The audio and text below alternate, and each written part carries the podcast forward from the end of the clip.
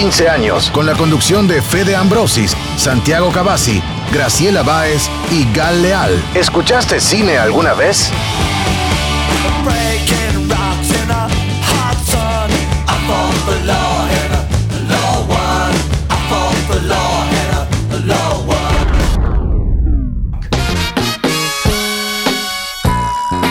Bienvenidos, bienvenidas a Ópera Prima, un programa que habla sobre cine desde el cine en Radio Universidad ya hace muchísimos años y esta vez en la conducción de la voz femenina de quien fuera una de las primeras que empezó con este proyecto junto a Fede Ambrosis, que hoy no puede estar, pero que nos ha dejado la tarea de seguir poniendo en el aire algo de cine. Estoy acompañada, como siempre, de Santiago Cavazzi, Ana Steinberger y Grace Baez, que nos van a traer un poquito las novedades del cine de esta semana. ¿Cómo están?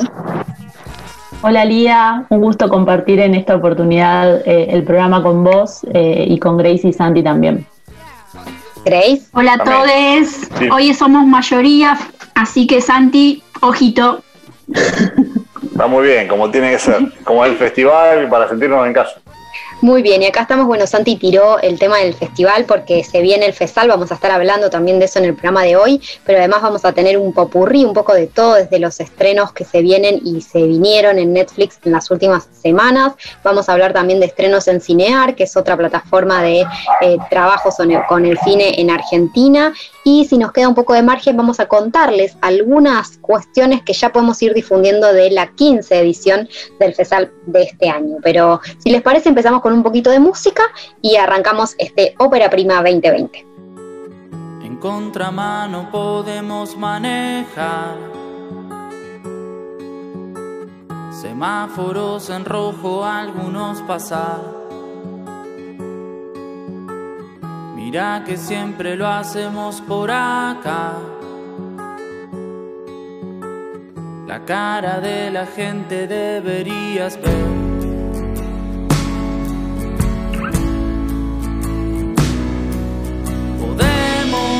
Hacer lo que quieras. Podemos hacer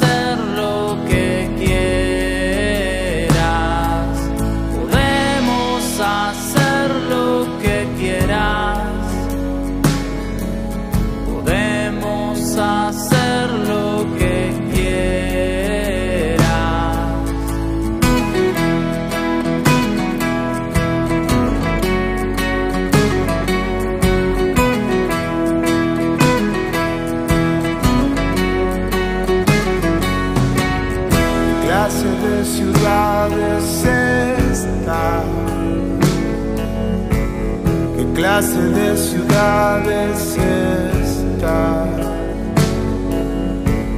¿Qué clase de ciudades esta? ¿Qué clase de ciudades esta?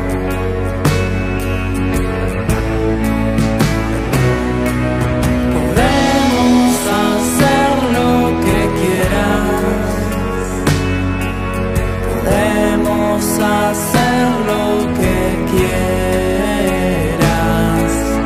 Podemos hacer lo que quieras.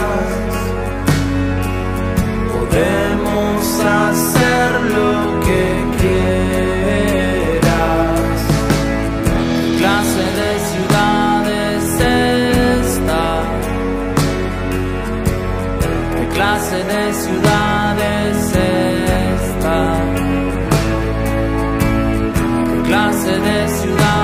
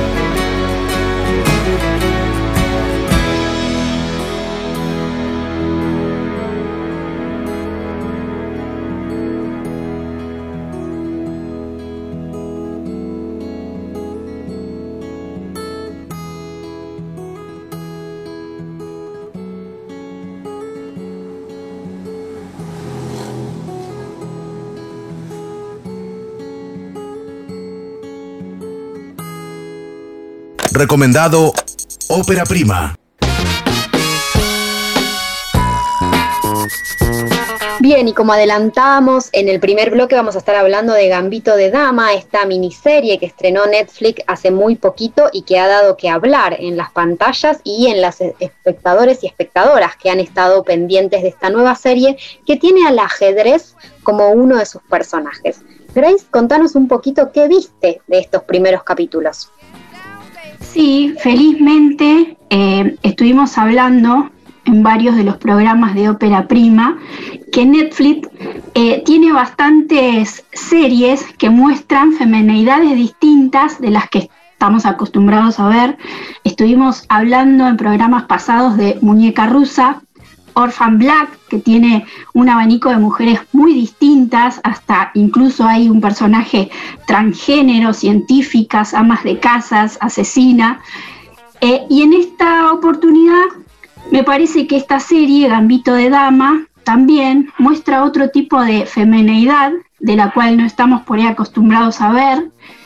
Y eh, me parece muy interesante toda, todo lo que cuenta, si bien pareciera que, estuviese basada en una historia real, no es así, está basada en una, en una novela de ficción del autor Walter Tevis, que tiene el mismo nombre, todos los capítulos de esta serie tienen nombres de jugadas de ajedrez.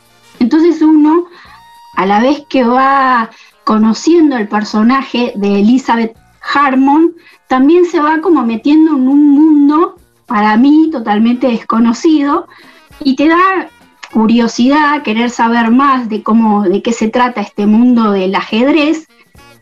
Y digamos que la historia está desarrollada a partir de los eventos que le van pasando a esta niña que se queda huérfana y termina viviendo en un orfanato donde em, por sus aptitudes, eh, digamos, heredadas de una madre, ella tiene una madre que por lo visto ha sido una genia en las matemáticas, ella hereda esta capacidad de su mamá, y termina muy rápidamente las clases de matemática. Entonces la maestra, como no sabe qué hacer con esta niña, que es un prodigio al parecer, la manda, digamos, a sacudir los borradores.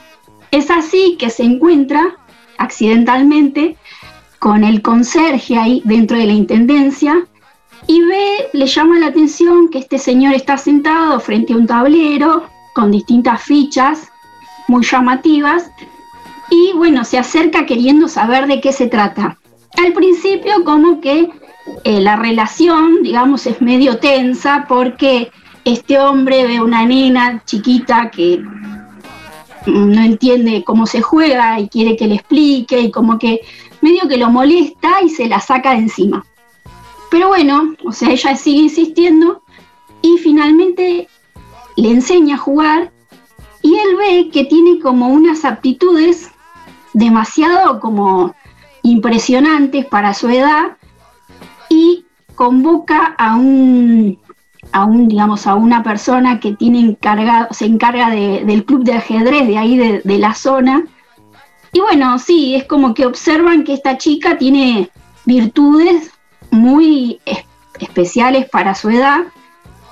Y ella también es una forma de el encuentro con el ajedrez es una, encuentra, una, forma de evadir esa soledad, esa tristeza que ella tiene eh, por vivir en un lugar, digamos, eh, que están, digamos, estas, todas estas niñas ahí en el orfanato, están bastante solas. Una cosa como para pensar de la serie es em, que es interesante, primero que el título Gambito de Dama es una jugada de ajedrez, en esto que vos decías de los capítulos con nombres de ajedrez, y que la serie además eh, reivindica el lugar del juego como un lugar de la estrategia, porque lo que hace el personaje es todo el tiempo estudiar las estrategias para poder ganar las partidas de ajedrez, que era un mundo además solamente dedicado a, o que tenían la posibilidad de acceso los varones que tiene que ver también con el acceso al conocimiento, con la construcción del saber, con los primeros universitarios, etc. Pero al mismo tiempo eh, propone pensar también una sociedad bastante oscura en términos de ese orfanato, pero también en el lugar que ocupan los ansiolíticos, en la relación de esa muchacha con el juego y en la muchacha con su propia historia, porque recordemos que la madre se suicida al principio. El primer capítulo es el de la madre suicidándose con una frase que la va a acompañar en el recorrido de los capítulos, que es cierra los ojos, le dice a la niña que queda varada en la ruta y que empieza su recorrido por ese primer orfanato que la forma, la forma además en relación a una niña negra a la que nunca adoptan, esto también como para ver interesantemente en la serie de, bueno, qué sucede con las distintas, eh, las distintas dicotomías, con los distintos símbolos sociales que aparecen en la serie, la niña negra que em, es rebelde, que no adoptan, que no llegan a adoptar, ella se va del orfanato sin que la adopten, y la relación con este conserje que también se vincula con una soledad que no es solamente de la niña, sino también del personaje que está ahí en el sótano jugando todo el tiempo al ajedrez, digamos. La serie recupera un poco todas estas cosas, además de estar muy bien filmada, una estética muy cuidada, muy eh, relacionada a un cine clásico de época. Me parece que ahí hay como distintas cosas que, se pueden analizar incluso en, la puesta en escena de esa escuela a la que el personaje principal es llevada luego de que la mujer la adopta junto a este marido que se va, digamos, ¿no? Y que incluso la ley le permite adoptarla porque eh, está en pareja, entonces es la única manera en que ella puede adoptarla, y al mismo tiempo después cómo se empiezan a meter las relaciones eh, vinculadas al capitalismo en el medio cuando ella de alguna manera se convierte en una gallina de los huevos de oro, digamos, gana todos los torneos y los torneos tienen premios en dólares, etcétera. O sea que tiene una complejidad la serie que es interesante para mirar, eh, donde los centrales del ajedrez como juego de estrategia, de estrategia en todo sentido, incluso en una estrategia donde el cine o la imagen también es puesta en escena, ¿no? No sé si viste algo de eso. Sí, sí, es así. Ella todo el tiempo tiene que dar cuenta de los lugares a los que va, digamos, alcanzando. Siempre hay como una especie de subestimación. Siempre eh, todos los que están alrededor le dicen, bueno, de acá no creo que pase. Es como que siempre le están poniendo un techo que ella va, o sea, superando. Y esto de las adicciones también. En una parte de la serie, eh, ella cuenta que mm, esos, esos ansiolíticos que ella toma le ayudan a bajar la ansiedad y es ahí donde ella puede ver claramente las jugadas, por lo visto es como que puede acallar todas estas estos ruidos mentales que tiene por su, por su vida, y pero, o sea, tanto con los ansiolíticos como el, el alcohol, ella de alguna manera con, digamos, con buena voluntad y sobre todo con la ayuda de estos personajes que se va encontrando, con la amistad de estas, de estas personas con las que va trabando relación, es muy importante eh, la persona, digamos, de su compañera del orfanato, digamos, cumple un papel muy importante en su vida. Ella, a pesar de todo esto y con la ayuda de sus amigos, logra de alguna manera eh, como poder superar esas adicciones y confiar que sin eso ella puede, digamos, ser la campeona eh, que quiere ser, que ella se, digamos, se, se propone ser. Y tiene que ver también con, perdón, Grace, eh, tiene que ver también con la autoexigencia, con incluso eh, las normativas vinculadas a su adicción está vinculada que de niña le daban esos ansiolísticos en los orfanatos que después se prohibió por ley, también vinculado a la infancia como derecho, digo, hay un montón de cosas que en la serie me parecen interesantes para problematizar, así que podemos decir que la recomendamos a Gambito de Dama, que se pongan a buscarla para verla en este tiempo tan extraño que nos toca vivir este año, y, pero vamos a seguir hablando seguramente en algún otro programa de esta miniserie, pero también hoy tenemos algo de cine argentino, ¿no, Ana? Sí, así es, vamos a estar hablando de Planta Permanente, la ópera prima de Ezequiel Radusky. Bien, Grace, algo para cerrar de la columna y nos vamos a un tema musical. Sí, quería contar una anécdota porque yo vi la serie con mi mamá y bueno, cuando terminó, porque es una miniserie, eh, ella me dice, bueno, quizás hagan una segunda parte donde la chica se case, ¿no? Un poco esto de que todavía nuestra sociedad demanda que las mujeres, o sea, como para estar completas y realizadas, está bien que sean triunfadores o trabajen, pero como que todavía hay una cosa de que cuesta entender que las mujeres estamos completas por sí mismas, como los hombres también. Uno busca acompañar a, alguien o tener un compañero, compañera o compañere, pero primero se tiene que sentir realizado y feliz consigo mismo, solito o solita. Eso. Muy bien, nos vamos con esta reflexión sobre la mirada andocéntrica del mundo y que tiene toda una larga discusión en la teoría política moderna y nos vamos a escuchar un tema musical y volvemos con Ana con cine argentino.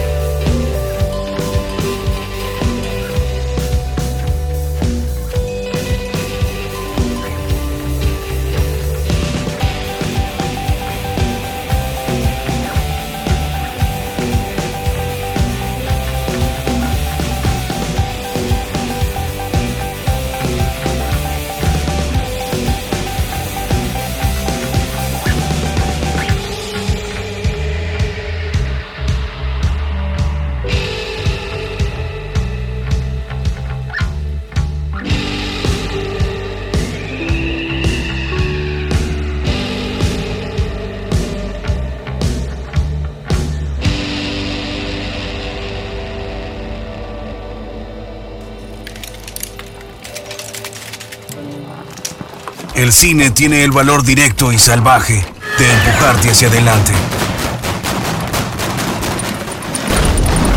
De no darte respiro, de obligarte a vivir. Ópera prima. Ópera prima.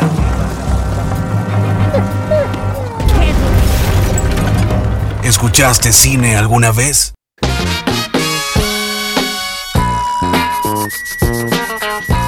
Seguimos en Ópera Prima y como habíamos anunciado vamos a hablar de una película que se estrenó recientemente en Cinear, esta plataforma que además de estrenar en televisión, en Cinear TV, nos permite tener películas durante una cartelera, tanto estrenos como películas que quedan ahí en el sitio, que es Cinear Play. Estamos hablando de Planta Permanente, esta nueva película argentina. Santi.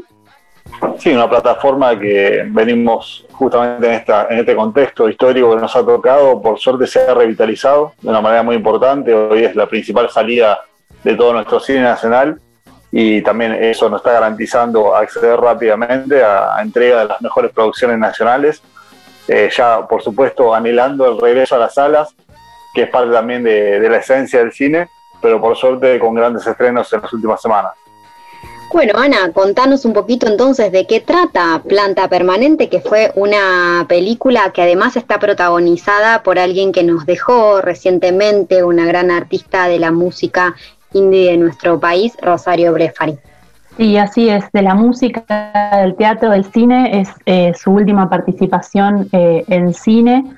Eh, estábamos hablando, me quedé pensando en lo que comentaba Santi, que al comienzo esto de, cómo se revitalizó Cinear y el lugar que pasó a ocupar como eh, casi única posibilidad de estreno del cine nacional. Eh, y mm, recuerdo algunas conversaciones de eh, entrevistas que les hacían a distintos directores y directoras de nuestro país que se estaban encontrando que, que el estreno en Cinear les estaba permitiendo acercarse a un público muchísimo eh, más amplio, ¿no? Del que por ahí podía encontrar estas películas en las salas de cine físicas. Así que me parece que también es muy interesante para empezar a pensar la proyección, ¿no? Que puede llegar a tener eh, esta plataforma cuando en algún momento, si eso ocurre, volvemos a la sala de cine eh, para no descuidarla, ¿no? Para que ya que se instaló y empezamos a encontrarnos con nuestro cine de una forma mucho más cercana, eh, me parece que, está bueno que, también pensemos a futuro cómo vamos a poder complementarla con, la sala de cine física. Eh, eso por un lado.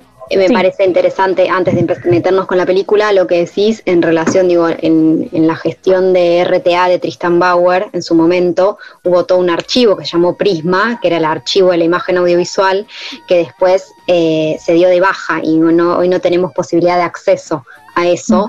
Eh, lo mismo pasó con el Vacua y con otras eh, plataformas por el estilo, así que me parece importante lo que decís en relación a potenciar la digitalidad, no solo como una, un lugar de manipulación de las tecnologías y demás, sino también una posibilidad de democratización del cine, en este caso de cinear, ¿no?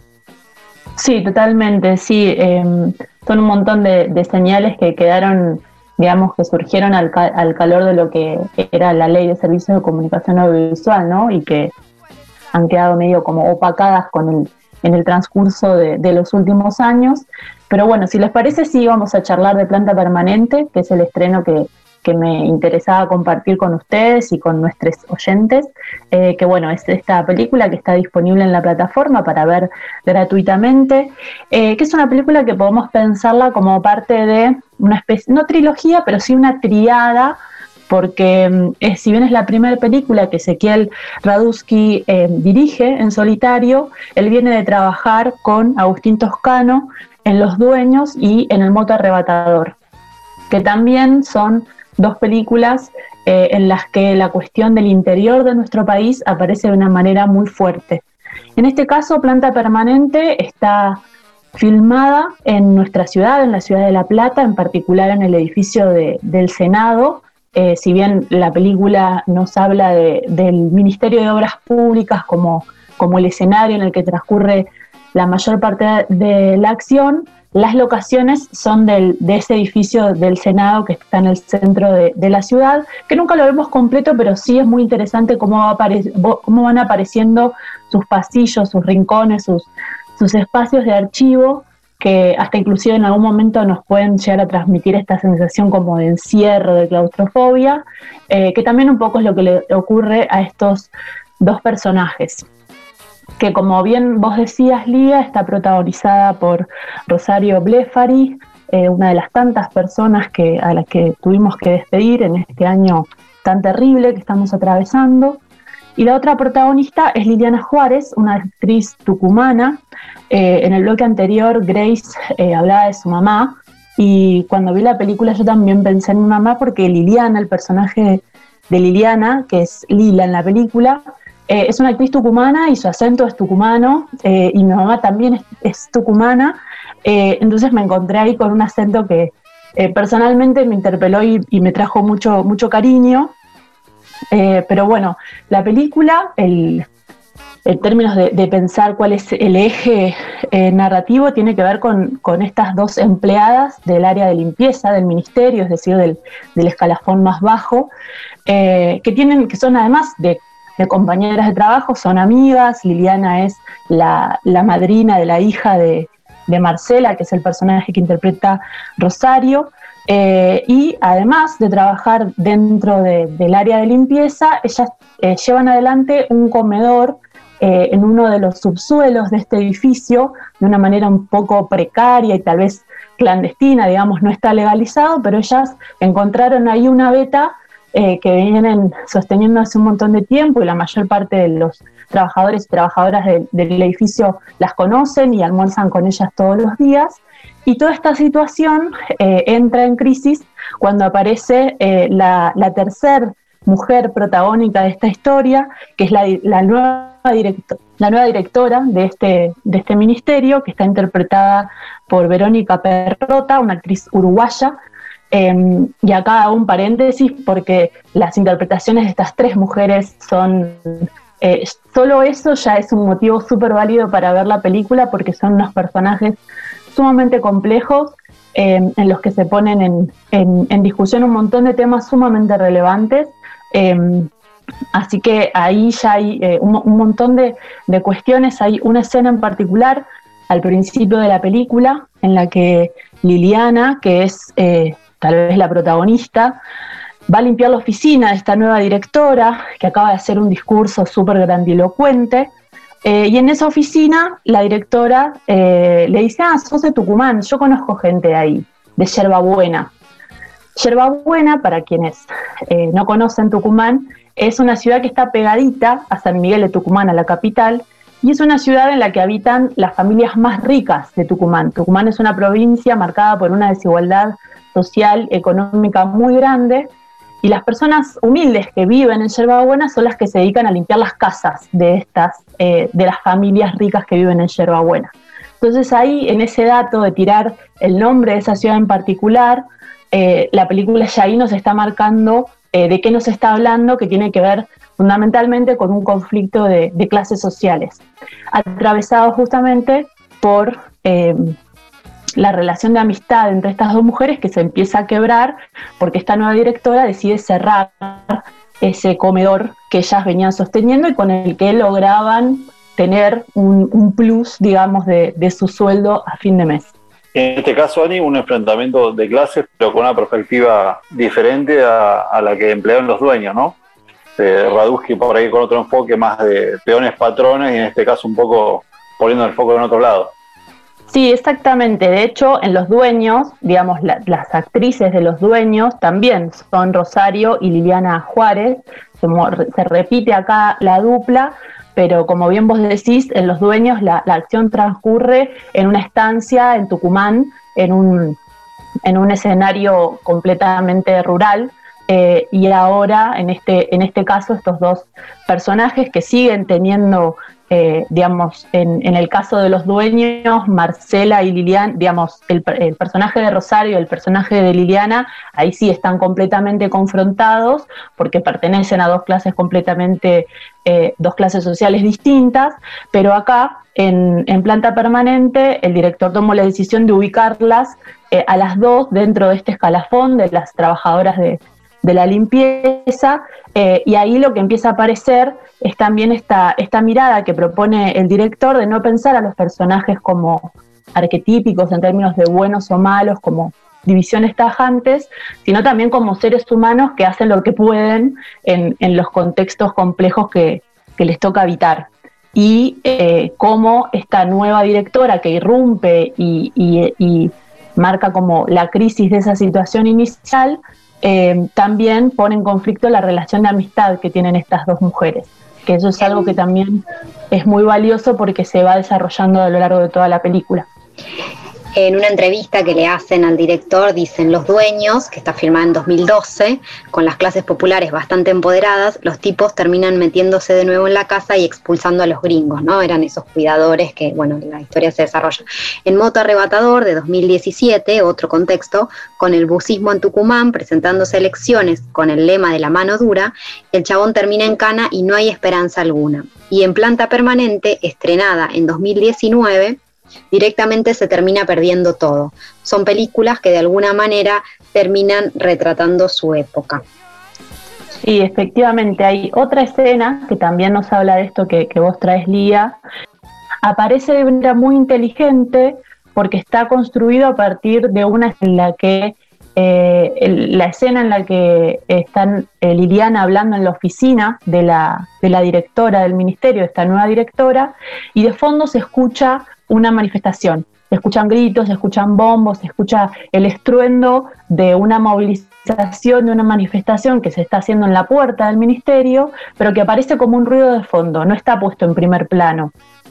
Después, en otra escena, eh, que el personaje de Marcela, de Rosario Blefari, está llegando tarde, eh, nos da el indicio de que ella está llegando tarde porque ella estaba formando, ella estaba eh, en la parte de adelante del ministerio en, una escena que aparece en el fuera de una, un tipo de reclamo eh, frente al ministerio, pero que adentro, puertas adentro, la directora eh, no parece escuchar. Eh, así que ese, esa estrategia, esa decisión de incorporar lo que fue moneda corriente durante el macrismo que tenía que ver con las movilizaciones, aparece pero de una manera muy sutil, podríamos decir. Bien, entonces recomendamos planta permanente, no solo para todo esto que cuenta Ana en relación a ver el contexto y la necesidad de que la ficción también cuenta un poco lo real, lo que sucede. Ricardo Piglia decía, la verdad tiene estructura de ficción muchas veces, sino también para volver a ver a Rosario en un año que seguramente la empezaremos a extrañar por muchos años más. Así que vamos a irnos, obviamente, en este bloque con música, con algo de la voz de Rosario Blefa y vamos a seguir en el próximo contando un poquito de novedades del festival.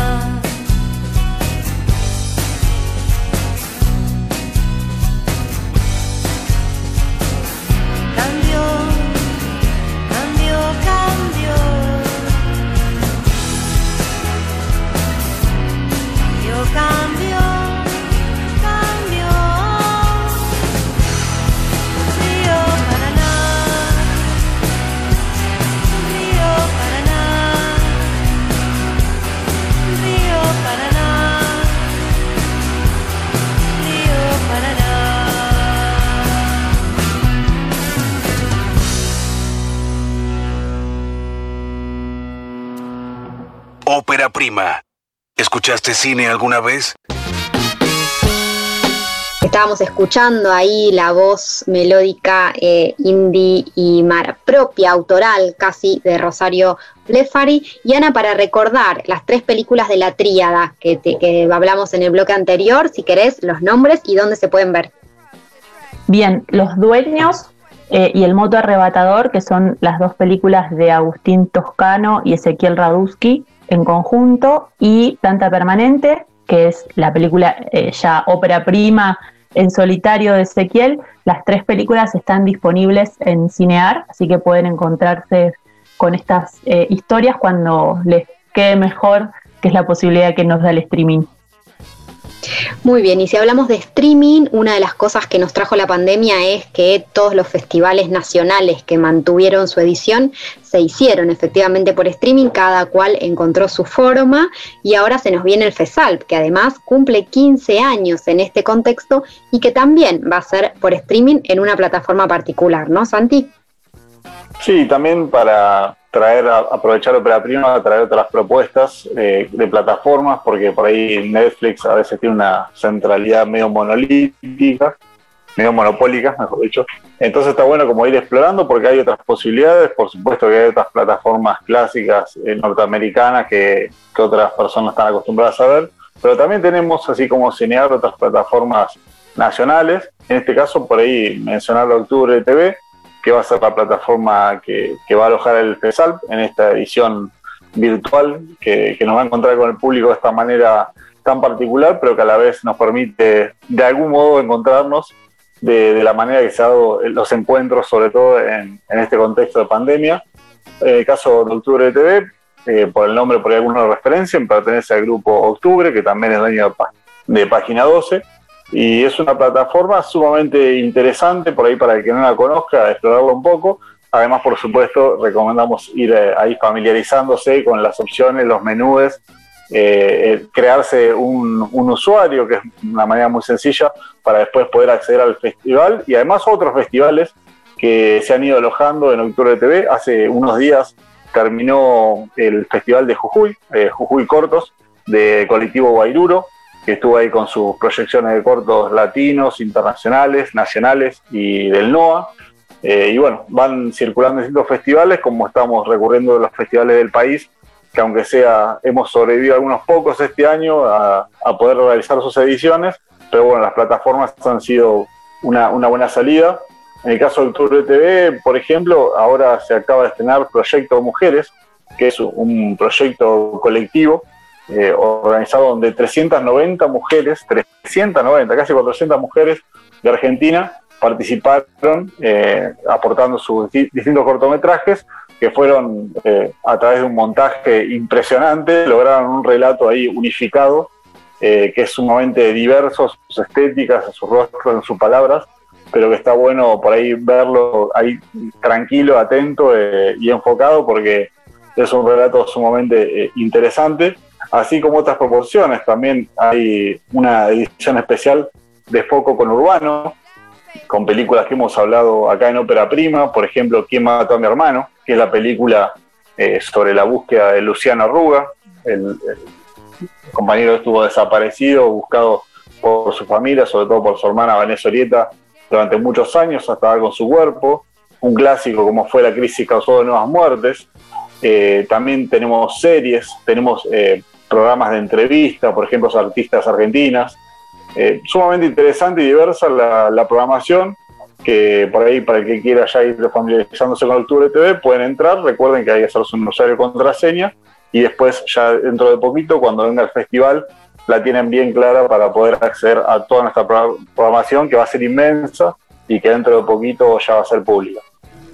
Bien, entonces a ir haciéndose el usuario, la usuaria, porque además, esto también es importante decirlo, Octubre TV tiene una política de cuidado con las películas, esto también es algo que genera mucho debate, las películas que están ahí son alojadas en un Vimeo que tiene las condiciones de seguridad para esas películas, así que me parece que también esto es importante en el momento de la peli se pone a disposición o estreno en una plataforma, así que hay que hacerse un usuario o una usuaria para ingresar al sitio y encontrarse con estas propuestas que decía Santiago y a partir del 28 de noviembre con algunas cosas del FESALP que nos vamos a ir tirando de a poquito en distintos ópera. Hoy podemos contar que va a haber una retrospectiva muy especial a Fernando Spinner, vamos a tener todo el cine de Fernando Spinner en el festival desde los primeros cortos. Recomendamos mucho ver uno de los cortos que se llama El sueño de los justos, un cortometraje en animación con la protagonista de una vaca y la, una muñeca Barbie que explora Río Gallegos con un recital de los ratones paranoicos. Miren todo lo que le estoy tirando. Spinner que recordemos que tiene La Sonámbula, que tiene Adiós querida Luna, todas películas de ciencia ficción, que también recorrió el documental a partir de su anteúltima película, La Boya, que es una un documental reflexivo y que incluso reflexiona sobre Malvinas, sobre un montón de cuestiones que tienen que ver no solo con la historia y la identidad del país, sino también con el lugar de la imagen en todo su cine, así que va a estar ahí disponible para que todos y todas la puedan disfrutar a esta filmografía y hacerle un homenaje al gran director Fernando Spinner, que también va a estar conversando en el FESALP a través de un YouTube, vamos ahí a modificar la, plataforma hablando un poquito de, de su cine. Así que ya se nos viene dentro de muy, muy poquito esta 15 edición del festival. Bueno, hasta aquí mi participación especial en el ópera prima del día de hoy. Espero volver muy pronto. Muchas gracias Ana, Santi, Grace por encontrarnos y encontrarse con el cine esta semana. Y recuerden que el cine no solo se mira, también se escucha. Me escucha.